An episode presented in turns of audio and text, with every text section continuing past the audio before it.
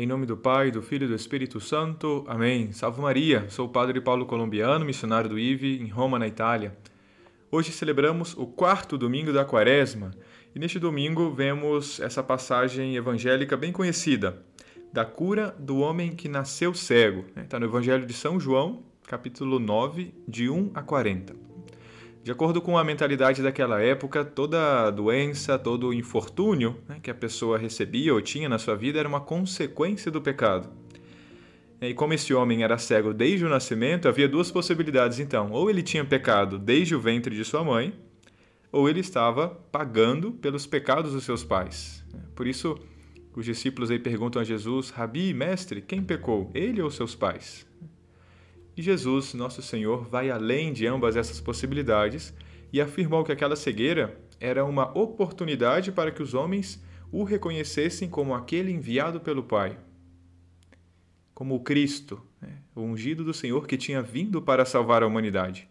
Essa cegueira desse homem cego, portanto, é, representa a, essa condição do homem pecador. Né? Essa cegueira é um símbolo dessa condição do homem pecador enquanto que essa luz dos olhos, depois que ele recupera, representa esse dom da graça que Jesus nos deu né, com a sua vinda. Bem, o episódio desse cego de nascença faz parte de todo o que a gente pode chamar de uma catequese batismal da quaresma. Né. Desde o, desde o terceiro século, inclusive, é, essa parte do evangelho era utilizada na preparação de todos aqueles que desejavam tornar-se cristãos, ou seja, que desejavam receber o batismo que se celebrava na vigília pascual.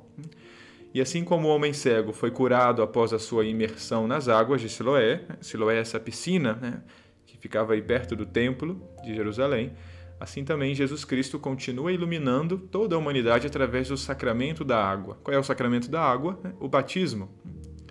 E o homem, nascido cego, recebe então duas graças, né, depois que Jesus faz este milagre. A primeira graça é a graça da visão, e a segunda graça é a graça da fé. De fato, depois de ter sido curado milagrosamente, é, é, a pergunta de Jesus é essa: Crês no Filho do Homem? Isto é, em Jesus? É, ele responde: Eu creio, Senhor. Essa visão material que ele tinha obtido era sinal de um dom ainda maior né, que ele havia recebido para a sua alma, que era o dom da fé. Por isso a gente fala que a condição de um homem pecador é a mesma de um cego. Ele não enxerga a abundância de bens e graças que lhe esperam se ele se converte, leva né, uma vida santa, uma vida segundo os mandamentos de Deus, né, se ele aceita, sobretudo, as exigências assumidas no dia do seu batismo. E nesse sentido, né, muita gente hoje acaba sendo cega de olhos bem abertos. Né. Quantas pessoas você mesmo conhece que receberam o batismo e não vivem de acordo com a fé da igreja? Né?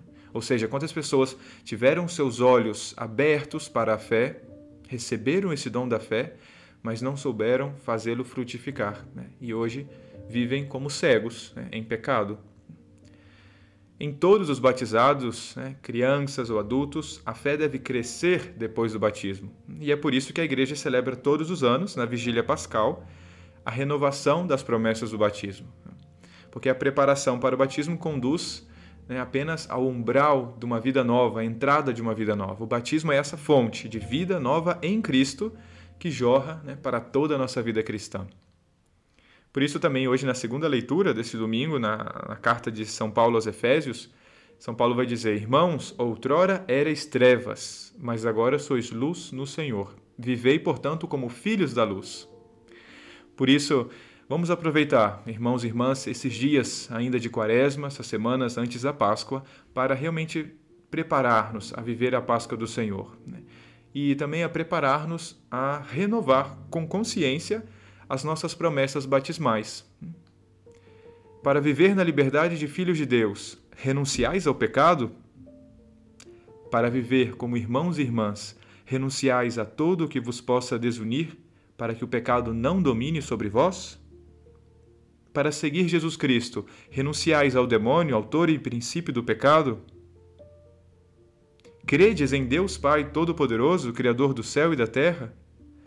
Credes em Jesus Cristo, seu único Filho, nosso Senhor, que nasceu da Virgem Maria, padeceu e foi sepultado, ressuscitou dos mortos e subiu ao céu? Credes na Santa Igreja Católica, na comunhão dos santos, na remissão dos pecados, na ressurreição dos mortos e na vida eterna? Creio. O Deus Todo-Poderoso, Pai de nosso Senhor Jesus Cristo, que nos fez renascer pela água e pelo Espírito Santo e nos concedeu o perdão de todo o pecado, guarde-nos em Sua graça para a vida eterna, no Cristo Jesus, nosso Senhor. Amém.